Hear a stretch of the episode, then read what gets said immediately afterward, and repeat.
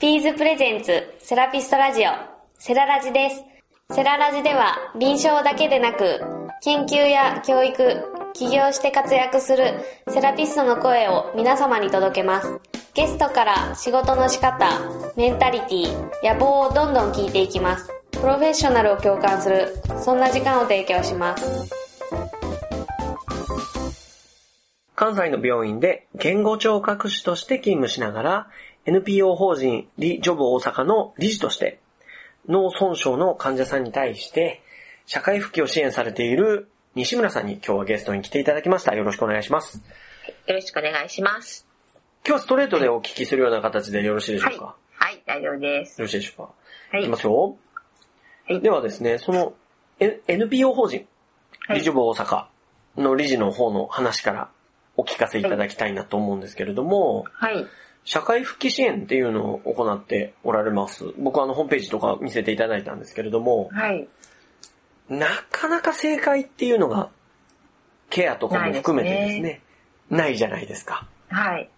なので、その患者さん患者さんに、こう、即した効果的なというか、そういうのが必要になってくるので、まあその個々の支援する側の能力にも、もっきり左右される分野だと思いますし、はい。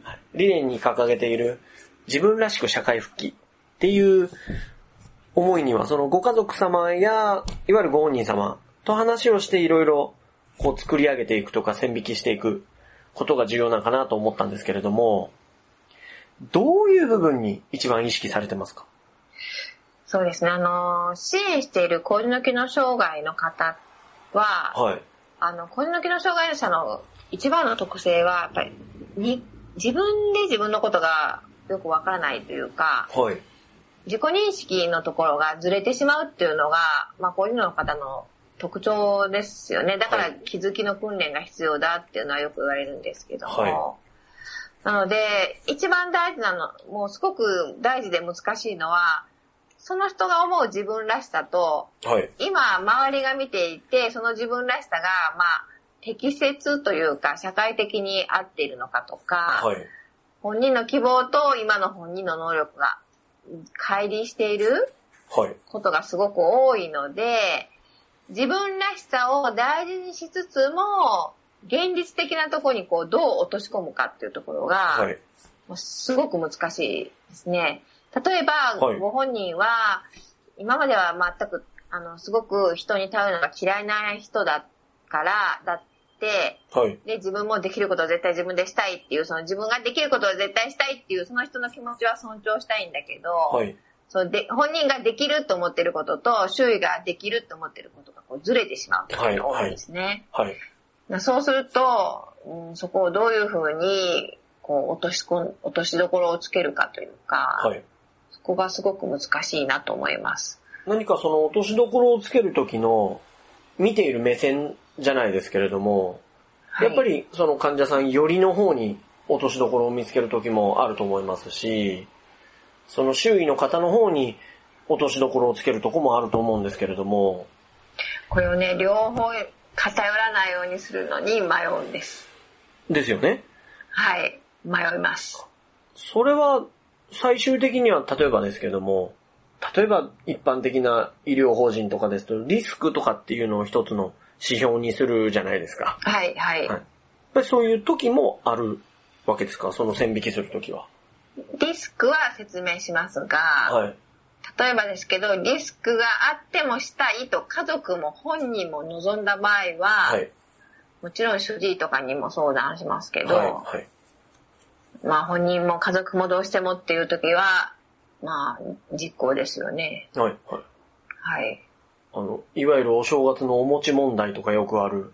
ああ、でもありますよね。はい。本人も食べたい。家族も食べさせてやりたい。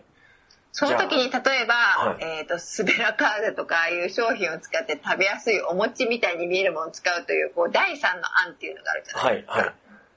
なので、なるべくその第三の案を考えるっていうのが大事やし、あははははは。その第三の案、なるべくリスクを減らした第三の案を提示する。でもやっぱりリスクって残るから、はい。その時に本人も家族もそれでもっていう場合は、5ですかね。あ、じゃあその第三の案を出すことによって、その線引きをするっていう方法もありってことなんですね。もうそこが、こう、支援者の、こう、腕の見せ所かなというところその、本人の希望とはい現実的なところがあまりにも乖離している場合は、はい。そこがこう、落としどころを見つけるってとこが私の仕事かなと思ってるんですね。それは一般的に病院とかの、いわゆる老健等の施設で働いているセラピストの方も今のを聞いていただいてて、どうしてもこの、えっ、と、患者様がいる家族の方がおられるっていうところで、そこの点と点を結んで、なるべく半分の二等分を目指そうとするわけですけど、はいそ。の第三の選択肢で三角形にするっていう方法もあるわけですね。私はそう、二等分線はみんなが我慢だから今一つかなと思ってる。なるほど。うーんこれはもう今、あれじゃないですか、聞いていただいてる方が、もう膝にこうパーンってとこも手打ったんで、そうだっつって言ってるんじゃないかなと思ったんですで、けども。その第三の案を提案するときに一番いいのは、はい。本人の今まで好きだったこととか、はい。得意だったことから第三の案をひねり出す。はっていうのがはい、一つ私のポイントなんですけど、それは受け入れやすいからですか？えっ、と、叶いやすいからです。あなるほど。現実的に。うん。たと例えばですけど、はい。えーっと、と私が、まあ、あの、これまでい一番よくよく考えついたなと思ったのが、はい。あの、すごく営業したい人がいるんです。もともとすごく営業マンだった。営業マンはい。営業マン。ですごいしたい。はい。でも、今ちょっと工事の機能障害になると、ちょっとととんでもない営業をするわけですよ。はい。なんか、いきなり、こう、売りつけたりとか、よくあるじゃないですか。はいあ相手のこう空気が読みにくくなっているので、はい。あの、曖昧に断ったりすると、買ってくれたとか思うとあか、あ、なるほど。はい。はい。とか、あの、売りつけ、結局、もう向こうからすると売りつけちゃったっていう形になってしまうっていうか、はい。はい。でも本人は、こう、成績が上がった、みたいな感じで、はい。すごい思うんですけど、はい結局はそれは後で家族さんが謝りに行ったりとか、はい。お金を返したりとか、あーそういうことになるんですよね。はい。うん、で、それを例えば本人にやめなさいっていうのもこれまた違うと思うんですよ。はい。はい。で、営業以外の例えば仕事をするっていうのもまた違うと思うんですね。はい。で、そうした時の第三の案っていうのは、結局物を売りつけるんではなくて、はい。例えば今回の文化祭みたいな、はいこういうものがありますよというは告知の営業をさせるというかい。、なるほど。イベントを売るわけですね。そうですね、そこでお金のやり取りはさせない。はい。うんそうするとお金のやり取り、例えば協賛を1万円とか5万円とか取ってくることを目標にすると、もうそれまたちょっと強引なことをしちゃって、はいまた後で家族さんがあそこには返しに行かなきゃいけないとか、まあ同じことになってしまうので、はいお金のやり取りはせずに、はい。こういうことがありますと、どこに繋いだらいいですかとか、はい。どういったところにこういう話を持ってたらいいですか？みたいな感じで、こう、行き先をはいこう増やすというか、おーそれを営業の成績みたいな形にする。はい。で、結局お金のやり取りとか、その協賛金を募ったりするのは、例えばこっちでしますから、だから営業に行くルートを開拓してくださいみたいな。はい。そういうちょっと、それが私的には第三の案だったんですけど。はい。つまり、ご本人の元々のそのベースの部分に対して、はい。どういう点を支援できるかっていう部分が、やっぱり勝負になってくるってことですね。そうです、そうです。だから本人は営業が得意だし、営業が好きだと。だけどそこに金銭を今絡めるとトラブルになっている。はい。で金銭を外した営業をしてもらうっていう。なるほど。まあ、そうですね。彼、彼か彼女かわかりませんが、んその方の、その今までその、自尊心を作ってきたものの部分をそのままにしながらってことですよね。そうです、そうです。なるほど。反対にはい、ついやっちゃうのは、例えばもうそういう営業行ったらトラブルをするから、あんたは営業に行かなくていいよと。はい。ここで帳簿をつけときなさいとか、はい。封筒を詰めてみたいなのがよくあるじゃないですか。はい。はい。それは本人はやっぱ望んでないし、はい。プライドも傷つくし、はい。むしろ今度営業行ってる人に対して不満を持ってしまう。もうお俺だったらもっとできるみたいな。ああ、なるほど。私だったらもっとみたいな感じになっちゃうので、そういうのではなくて、本人のやりたいのの延長線にあるけど、トラブルのところは回避するような形を持ってくる。いや、これも、いきなり序盤の質問で、ものすごい面白いことをお聞きしてこしまう。ういうことばっかり考えてるんですけどね。そうです。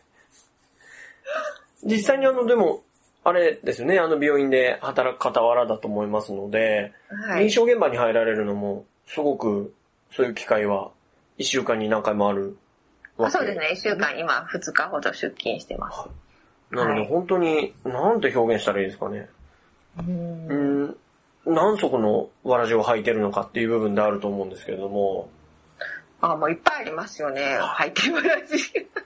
これ臨床にやっぱりこだわる部分っていうのは、何かあるんですか？そのやっぱりそれだけ忙しくなってきて NPO 法人とかあると、どうしてもそっちに注力される方の方が結構一般的には多いかなと思うんですけれども、ここへ来て今ね、株式会社の立ち上げをしてるんですけど、はい、あの、実際もう雇用しちゃおうと思って、障害の方を。はい、それもああるんですけどね、結局、私、臨床、病院以外も行ってるんですよ、実は。放課後デイサービスとか。ああ、はい、はい、はい、週1回2時間だけ。はい、で、まあ、結局私もこういうあれこれあれこれしてるのちょっと一時期悩んでた時あるんですよ。どれもなんか中途半端な気がして。はい、でも、病院は病院、NPO は NPO を今度立ち上げる株式会社株式会社、はい、放課後デーは放課後デーで、それぞれこう、チームを組めば回るんだなっていうのは、あはい。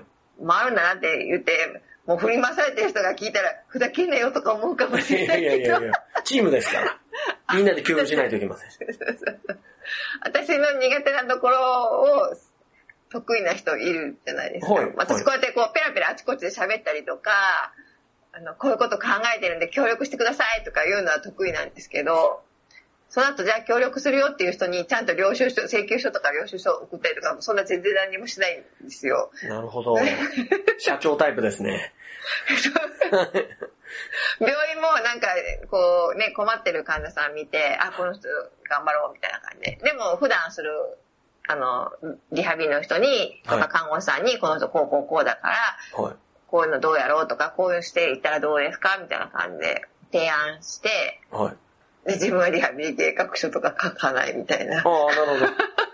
なるほど。これカットしなくて大丈夫ですかね？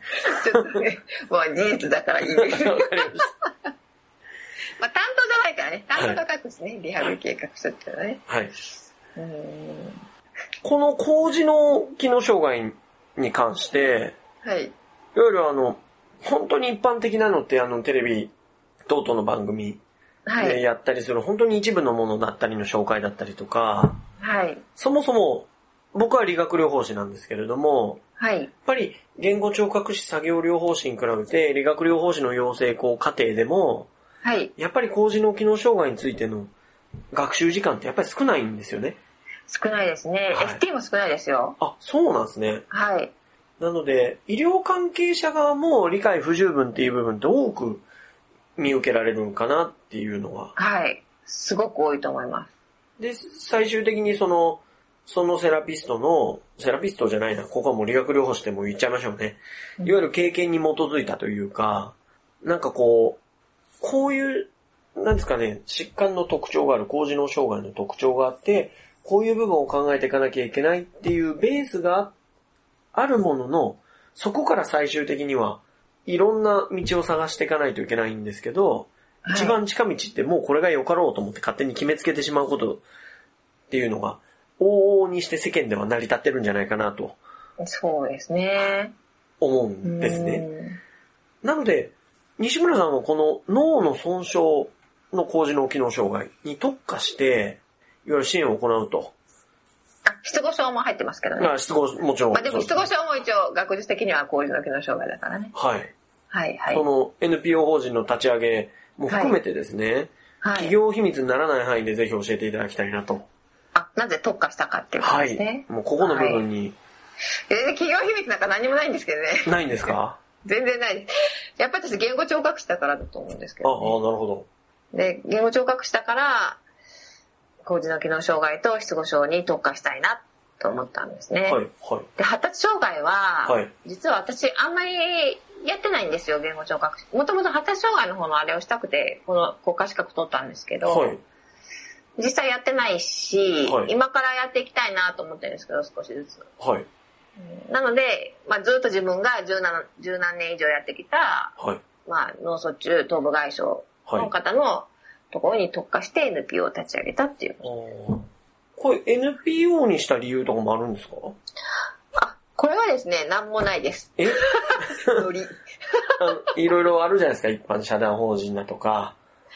うん、あのね、あんまり考えてなかったので、あ後で大公開でしたね。これは NPO だってその時。時に思ったから。なんとなくノリでしたので、間違えました。あの、もっと考えとけばよかったなって、今株式会社立ち上げる時にすごく思います。あ、なるほど。はい。ただね、あの NPO を立ち上げるの一番難しいのって、やっぱはい社員さんの数を揃えないといけない。はいせいわゆる正会員さはい。んね。で、一般社団はもう二人でできるじゃないですか。あそうですね立ち上げが。はい。NPO っていうのは理事が3名、はい。社員入れて、関西入れて10名はい。ですよね。はい。で、結構そこが集まらなくて皆さん NPO なかなかできないんですって、したっても。はあはあの、こう小さく始める場合ですよ。はい。で、私の場合ちょっと集まっちゃったんですよ、すぐね。あ、なるほど。で、おまけに、あの、まあ、反対意見もありましたよ。NPO はいろいろ税制上もめんどくさいし、会計も。はい。はい。なかなかその利益出しに、今日本のこの NPO のイメージがやっぱりボランティア精神みたいなところ無。償だっていうイメージがありますもんね。ね、だからなかなか利益が出ないし、こう活動を回すための活動資金が難しいんじゃないかっていう反対意見はすごくあったんですけど、はい。はい。まあ集まったんだったらやろうかなみたいもうやっちゃおうかと。準備が整ってるんだからもうやろうやっていうことな。やろう、やろうと思ったんですね。なるほど。はい。まああんなに書類が大変だとは後で知りましたけあ、ど。なるほど。そうですね。日本の NPO 法人に対するイメージっていうのはやっぱり良くないなっていうのが、そうなんですよ。ねえ、やっぱり活動を回すためにはお金って絶対いるんだけど、そうですね。はいあの、投資社会にしろ何しろ、無料じゃないんですか？とか普通に言われるんですよ。はいいやいやいや、みたいな感じなんですけどね。外国の方だと役員報酬とかで本当に大手企業と同じぐらいあるわけじゃないですか。そうですね。まあ、一業態だからね、はい法人の。なので、やっぱり、うんうん何が NPO のイメージを勝手に決めたのかわかんないですけど、特に NPO でかつ医療、福祉、関連って無償団体のイメージがものすごくつきますよね。ね。大体3年で8割ぐらい潰れるらしいんですよ。ま、マネタイズできないかお金が回らないかのどっちかですよね。だからやっぱり、その、私もあんまりずっと病院に勤めてたし、はい。私、自分の生活すごい地味なんですよ。あ、そうなんですか？なのであんまりお金が欲しいとかあんま思わないんですけど、はい。だけどやっぱりお金って大事だなっていうのはこの NPO を始めだして思いました。あーやっぱり、えっ、と、ボランティアを頼むのも限界もあるし、はい何かに何かしようと思ってやっぱお金っているから、はい。ちゃんと、ちゃんとこう意味のあることをして、その意味あることに適したお金を回すっていうのはすごい大事なんだなっていうのは思いましたね。なので多くのすごく思いのある人、だからすごく私も友達がやっぱビジネス関係の人がお友達多いのではい心配されるのが、やっぱ思いだけで言って潰れるっていうのが一番良くないよっていうのはよく言われるので、私もそこはちょっとちゃんとマネタイズは考えているんですけど、いやーもう、やっぱり医療関係者の一番弱い部分っていうのがそういう営業とお金に結びつけるところかなと。そうですね。で、一番難しいのが、なかなか当事者からもらいにくいところがある。で当事者もお金ある方はね、もちろん払っていただきますけど、はい。本当に厳しい生活をしてる人も多いので、なんといってもやっぱ就労できてる人が少ないですかね。はい1から3割だから。はい。うんで、その、まあ年金もそんなにね、多くもらえる人もいないだろうし、はい。だそういう人たちに何かしようと思ったら、その人たちからその必要な対価を全部取ると、まあ、まあ無理だから、はい。どこからかお金をもらって、その人たちにはなるべく安く提供できるようにっていう、はい。思ってるんですけどね。まあなかなか修行ですね、この部分はまだ。あの、このブログ、ワーキングマザーのレシピの方、最近ちょっとかけてないですけど、忙しい。あのーはい多分、見ることができるものは全て目を通させていただいたんですけど、はい。今までこの読まれていた、まあ、本とかも含めてですね、はい。ある一定の学びを受けられた本の書評っていうよりかは、どちらかというと、その本読んでどう感じたかっていう解釈の部分と、はい。その、そこから私ならこう考えるよっていう思いを乗せてこう、文字に落とし込んでるなっていうふうに思ったんですけれども、はい。はい。実際にその、まあ、医療関係者ですからカルテっていうのは必ず書いていかないといけないものではあるんですが、はい。カルテってどっちかっていうと日記に近くなってしまうと思うんですけども、あったことを事実を淡々とというか、はい。はい。はい。文章を読んでて僕も読んでみようかしらっていうふうに思うようなっていうか、こう共感型の文章やなと思ったんですけれども、はい。一書き手としてですね、あの読み手に対してこう、すごく文章を作る際に気をつけられていることがあればぜひ教えていただきたいなと。うーん。私はいつも誰かを想定して書いてますね。その人におしゃべりするように。文章を書くときに、はい。例えば、毎回同じ人ではないと思うんですけれども、はい。この本はこの人に対して分かるように文章を書いていこうっていうことですか？